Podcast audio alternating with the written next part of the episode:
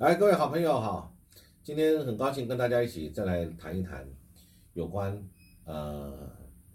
俄乌战争、北约东扩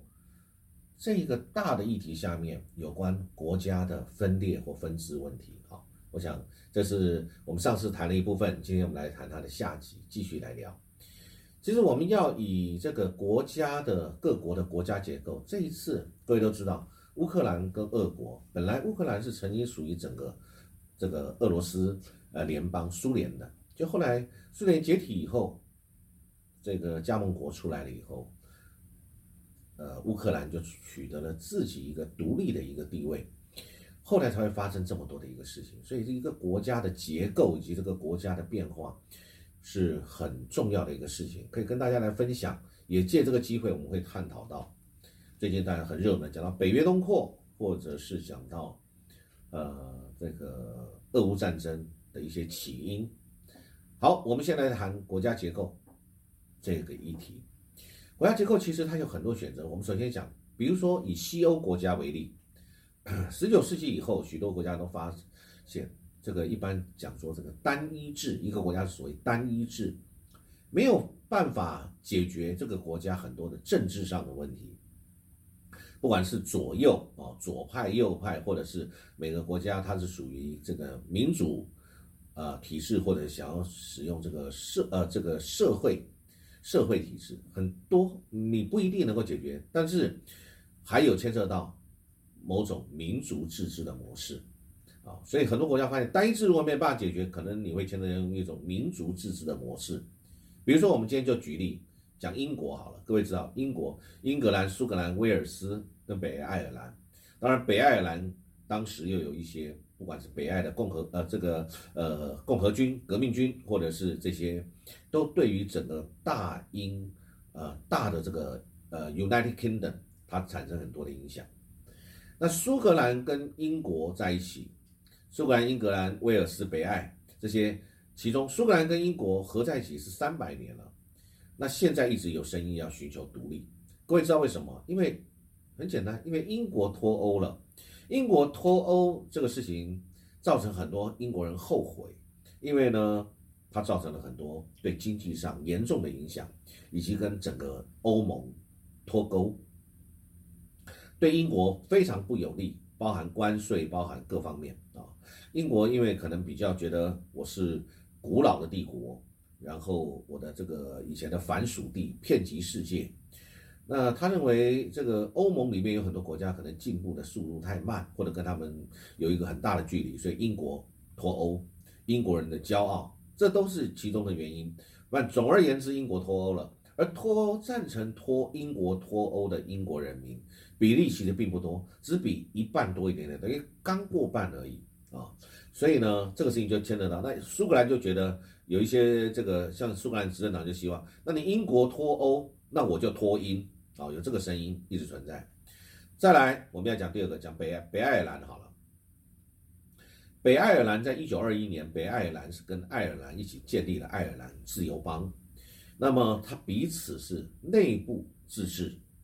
外交国防统一。是一种半独立状态，等于是外交国防我们是一致的对外，但对内我们各管各的，这是一种半独立制度。后来在一九四五年二次世界大战结束以后，爱尔兰成立了爱尔兰共和国，啊，那么后来一九六九年北爱共和军寻求脱离英国，要加入爱尔兰，啊，这就是整个在这个呃北爱尔兰地方。那北爱尔兰它它其实是分两派，它一派是寻求独立。另外一派是寻求要留在英国，因为其实人民有很多的选择，因为你对政府的表现、政府的制度啊，你可以去想想看。那大家当然也知道，北爱北爱尔兰那时候在寻求独立的时候，那时候发生了非常多的流血事件、冲突事件啊，战争不断。那后来我们讲，不过我们看这二十年，北爱尔兰还是属于一种比较安定的状态。那苏格兰跟北爱尔兰一直想要独立。那威尔斯呢，则是一直寻求在英国，他是英国最忠诚的成员之一啊。那英国是采取单一制，后来呢，其实一九九零以后，欧盟的所有国家都是单一制啊，都是采取这个政府都是采取这种国家制度都是单一制。那但是英国政府它也有它的智慧，他对于这种多民族组成的这样的一个国家，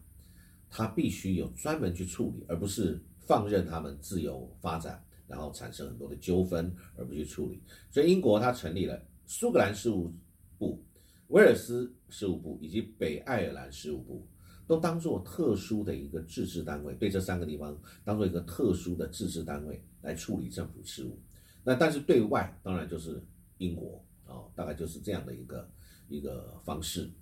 那再来呢，我们以这个呃国家会不会分裂制度跟宪法这两个我们来讨论，一个国家有没有分裂，那它的宪法是怎么样一个情形？我想众所周知都知道，我们先举一个例子好了，越南好了。越南北越南越那是借由非和平方式军事统一的。本来北越叫做越南民主共和国，是社会主义的共和国，也是单一制这个国家体制。南方各位都知道，那时候是这个美国亲美国的，美国支持的，那是越南共和国。他在一九五五年到一九七五年，啊，那这是这个南越。后来当然经过这个越战了以后，最后合并变单一制，叫社会主义的党国制度了啊，就是这个社会主义啊，就是现在的越南。那其实老实说，现在越南各位你会发现，制度上虽然是所谓社会主义，可是实际上它的生经济生产以及包含中美贸易大战以后，很多的厂商移到越南的生产线，所以越南现在的经济非常的畅旺，所以。其实你也可以说，它是这个打着社会主义，实际上它是在资本主义，在挣钱呢，在赚钱呢。好，那再来第二个，我们来谈谈德国啊。德国大家都知道，二次世界大战以后呢，德国分成这个东德、西德。那但是呢，后来呢，在一九九零年，西德德意志，西德是德意志联邦共和国，它是一个联邦制一个议会制。东德呢，它是。德意志民主共和国很有趣哈，各位发现这个反而是比较社会主义的国家呢，特别的会加上一个民主，反而这个真正的一般我们定义里面的民主国家，它倒不一定会加上民主两个字啊。所以东德呢，它是德意志民主共和国，它单一制哎社会主义党国制啊。那它在一九四九年啊，一直到一九九零年，一九九零年以后解散了。后来并入了联邦共和国，就是德国的联邦共和国，联邦制议会制啊，他采取这个联邦制，因为这个东西德联邦，然后是议会制。再来谈的就是跟最近俄乌战争有很大关联的，讲苏俄啊。那现在的这个这个应该我们不能说叫苏俄，现在叫俄罗斯啊。那这个俄罗斯呢，其实它是一个社会主义联盟制度，那之前叫做。苏俄叫苏维埃社会主义共和国联盟啊，那苏维埃社会主义共和国联盟这个是社会主义的联盟制度。那大家都知道，苏联在一九九一年解散，所以呢，解散之后现在叫俄罗斯。它解散的时候呢，就是继承它的是俄罗斯。其实它解散了以后是成立了十五个共和国，呃，那当然最后继承它的整个法统的就是现在我们所谓的俄罗斯，普丁总统的这个俄罗斯啊。那但是他在一九九一年整个苏联解体了以后，这十五个共和国有哪十五个共和国呢？啊，跟大家分享，第一个就是俄罗斯最大的俄罗斯联邦，它就是这个联邦制，它是属于一种半总统制啊。再来是乌克兰，乌克兰是单一制啊，俄乌，乌克兰是这么大的一个国家。乌克兰在早期曾经是五千多万人口，是很大的一个国家。那但是现在英国因为呃，他在欧盟里面算是非常贫穷的国家，那很多人都出去打工，再加上俄乌战争，所以有人预估到俄乌战争结束以后，可能大概只剩下呃两千多万，也有可能啊，这个人口是一直在减少，不管是因为战争的死亡，或者是因为俄乌战争导致很多的移民到了别的国家以后呢，落地就没有再回来了，所以乌克兰的人口是一直在减少。然，乌乌克兰其实是一个很大的国家，很久很早期以前是五千多万人，后来在近期是四千多万人哦。到俄乌战争的时候，应该三千多万，大概就其实这个人口算是不少的啊。那后来当然还有一个原因，因为克里米亚共和国啊，后来自己有这个公投独立以后加入俄罗斯联邦，也造成这个它的人口的减少。再来第三个我们可以介绍白俄罗斯共和国啊，大家都知道，最近在媒体上也是很风行，他一直站在普京的身边啊。白俄罗斯他们这个国家是单一制总统制的第三个国家，第四个国家是爱沙尼亚共和国。爱沙尼亚是属于一个单一制，也是议会内阁制，还有一个拉脱维亚。爱沙尼亚、拉脱维亚、立陶宛，大家都知道都是单一制。那这三个国家就是所谓的波罗的海三小国。当初为了抵抗这个抗议，对于这个苏联各方面的管制，各位如果还印象，还记得这三个国家总共两百万人一起拉起了一个六百公里的人链啊！大家如果还有印象的话，就记得这个是这个很厉害的一个，因为三个国家彼此也很团结。那但是因为他们早期在苏联的管苏联体制的管制之下呢，就他们一直想脱离，终于苏联解体以后，三个国家脱离啊。这个立陶宛、爱沙尼亚、拉脱维亚这三个，再来呢，最近常常跃上媒体版面的叫摩尔多瓦啊，摩尔多瓦，那也是是一个共和国，它是单一制议会内阁制啊，这个是摩尔多瓦。那后来来，我们现在过来到了这个高加索区，大家对高加索区比较不这么熟悉啊，那是大家在地图上可以去看，这个高加索区是属于在这个俄国呃过来这边这样的一块区域里面。第一个，我们先讲一个乔治亚。啊，乔治亚共和国，它是本来是半总统制、单一制、半总统制，在二零零八年以后，它改制变成议会内阁制了啊。乔治亚共和国，那再来呢，还有一个是亚美尼亚共和国，它也是单一制、半总统制，它也是采取这个议会内阁制。这些名词可能大部分的国人可能都没去过啊。好，那再来我们来讲亚塞拜疆啊，也有人是翻成亚塞拜然，也有人讲了阿塞拜疆啊，那。这个是单一制还是半总统制？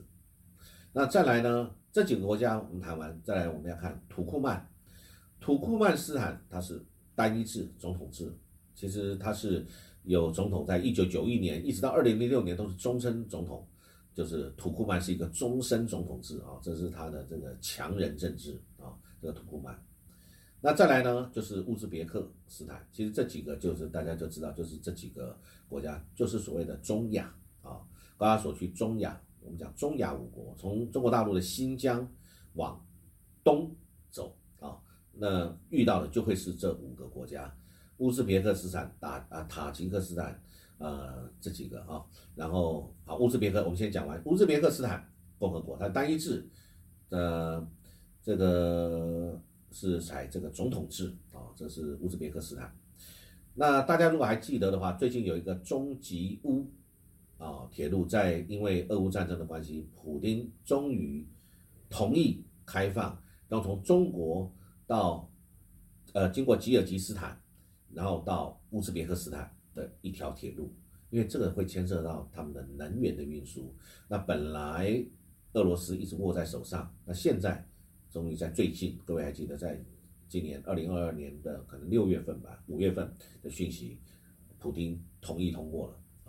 因为它也要让中亚五国处于一种稳定状态，对于能源的运输也能够要能够顺畅啊。再就是哈萨克斯坦，好，哈萨克斯坦呢，它也是单一制总统制，它这个是努尔苏丹，呃，纳扎尔巴耶夫领头，他叫做国家领袖，担任总统担任了二十九年了啊，这是很特殊的。那二零二二年初发生了颜色革命啊。老总统的女婿想要颜色革命失败，就后来就被普京消灭了啊！这是这个国家比较特殊的地方。再就讲我们刚刚讲到的吉尔吉斯坦，吉尔吉斯共和国，它是单一制总统制，后来改为议呃这个近年这几年就改成是议会制。再来讲塔吉克斯坦，我们刚刚讲到的啊，中亚这五国，塔吉克斯坦共和国它也是单一制总统制。那它从这个他的这个总统从一九九四年以来一直担任总统，已经二二十八年了。所以可以看到，这个中亚五国这几个总统呢，通通是稳定、长期强人政治啊，这个一直都是采取这样的一个情形。好，那苏联解体以后呢，我们就这么说，是现在是谁？那当然以俄罗斯来继承了整个苏联的法统。那现在跟俄罗斯一起站在同一个阵线上面的有哪一些国家呢？就就是当然就俄罗斯联邦这这个国家，再就是白俄罗斯共和国，再是亚美尼亚共和国、哈萨克斯坦、吉尔吉斯坦共和国以及呃，这几个国家就是跟苏苏苏联同盟，形成了这个战略同盟，跟现在俄罗斯形成一个战略同盟。好，那这个中亚五国，我们刚特别提到，我们这边简单来补充一下，这五国是非常特殊的。中国跟他开了上合会、上海合作会议，就是要稳住它，因为这个地方是一个多种族、非常复杂的地方。复杂不在中国大陆的领土新疆。而在于新疆出去以后，到这个呃中亚五国啊，这中亚五国大家都知道，呃，就是我们刚谈过了，吉尔吉斯呃坦、哈萨克斯坦、塔吉克斯坦啊等等这几个有五个。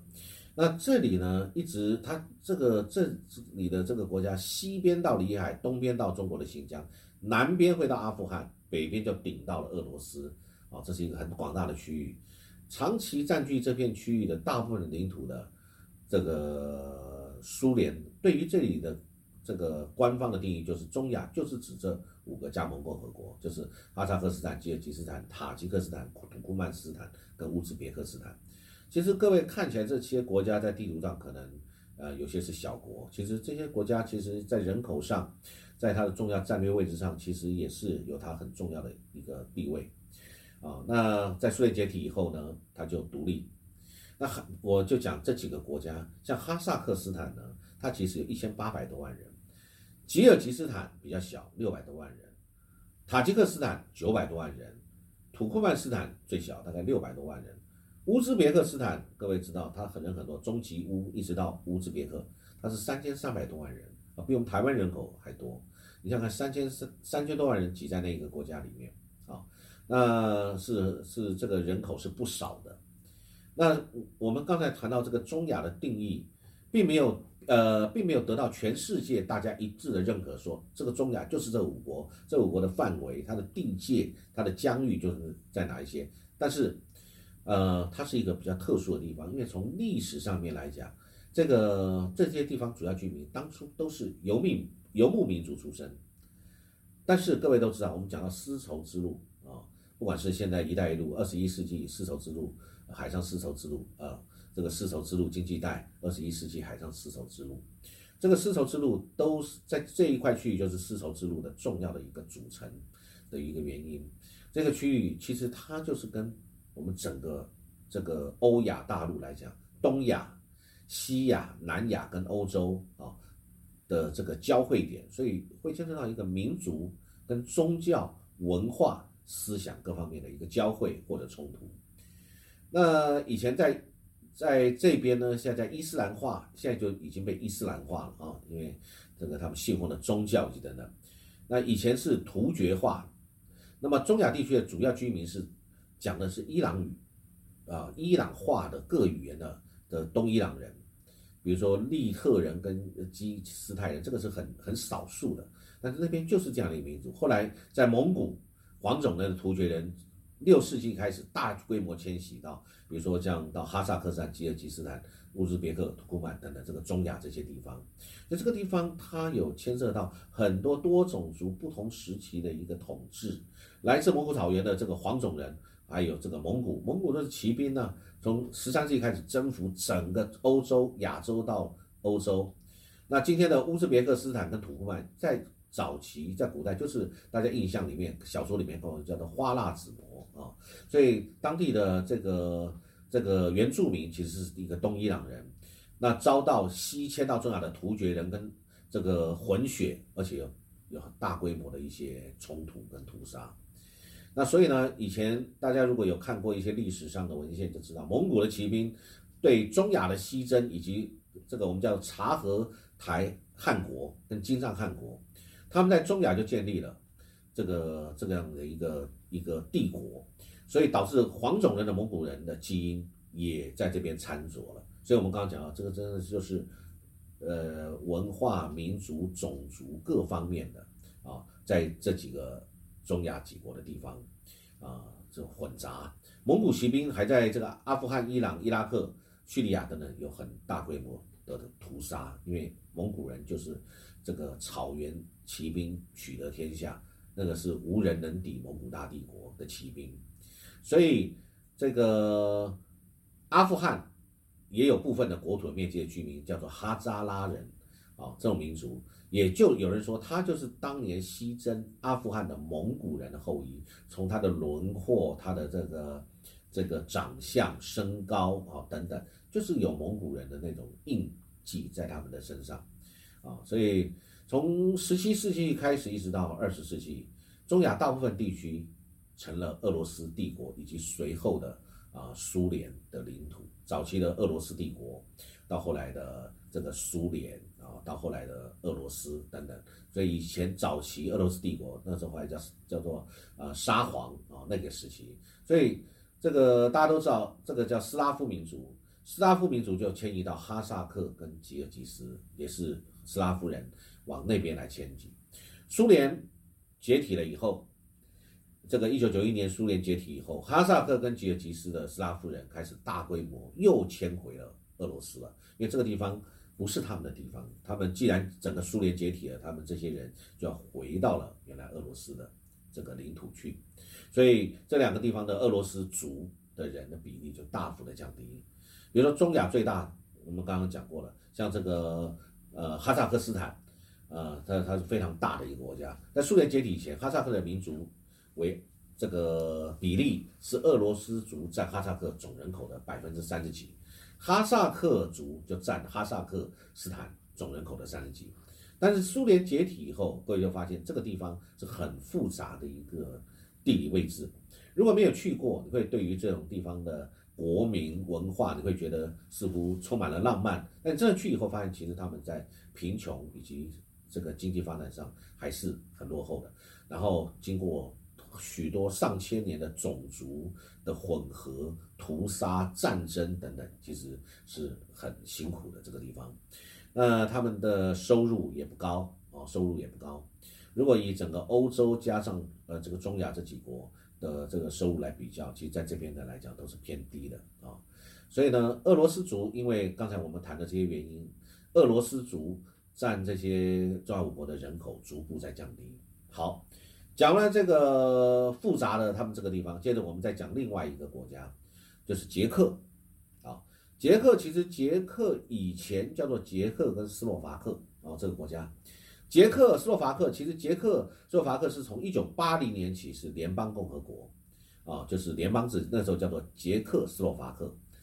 那后来呢，一九九三年解散，捷克变捷克捷克共和国，斯洛伐克变斯洛伐克共和国。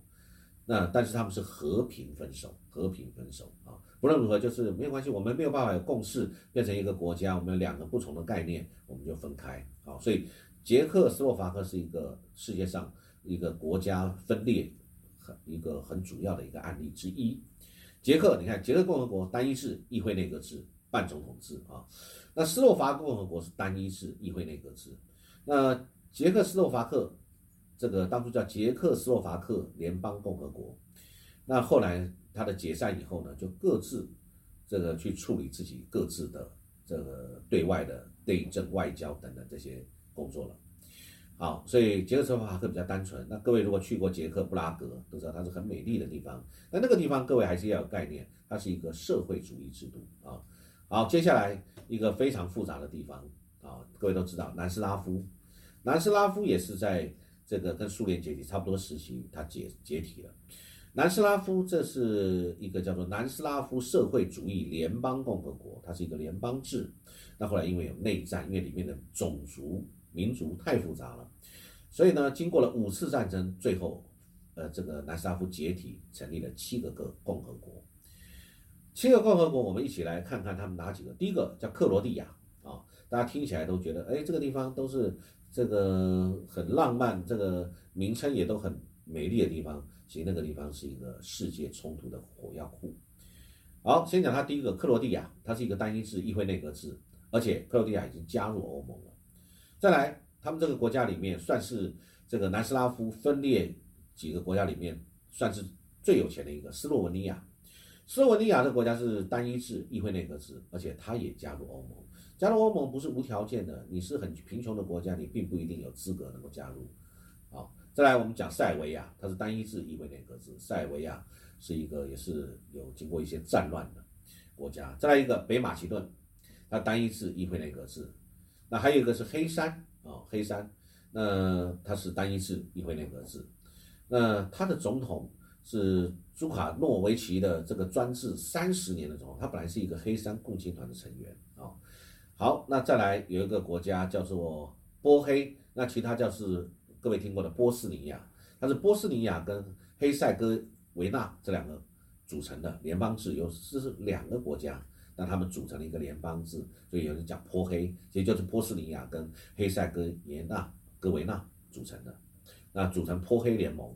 啊，那波斯尼亚其实是这个我们讲是信仰伊斯兰教的一些回民。黑塞哥维纳联邦呢，克罗埃西亚、波斯尼亚组成塞族共和国，塞是塞维亚共和国。那议会制它反而是信奉基督教，所以这里你看不一样的国家，他们信奉的宗教也不一样。再有一个很地很这个战事连绵的地方，大家知道叫科索沃。科索沃是一个单一制议会内阁制啊，所以南斯拉夫解体以后变成这些国家，现在还是非常的呃，不管是在。经济问题上，或者是内部的矛盾、民族种族的矛盾上，还是非常，呃，这个复杂。好，再来我们要讲另外一个，讲到了大家很熟悉的这个两韩，讲到南韩跟朝鲜啊，南国的呃韩国就是我们统称的南韩，朝鲜讲的就是北韩啊。那他们的内战，各位都知道，美国的介入，后来最近在最后在三十八度线。把他们做了切，呃，做了分离。一九五零年的六月二十五号啊，那后来到一九五三年的七月二十七号分裂啊，所以这个就是他们当初分裂的一个一个时间点。那后来这个北韩就成立了朝鲜人民主义共和国，朝鲜它是单一制社会主义党国制度，由金氏家族连三代统治。那南方啊，南韩就是大韩民国，单一制总统制，才刚刚大选完。本来的总统现在下任以后，他是比较轻中的，现在比较亲美啊，大家都知道，啊，这个韩国，韩国的竞争力非常的强，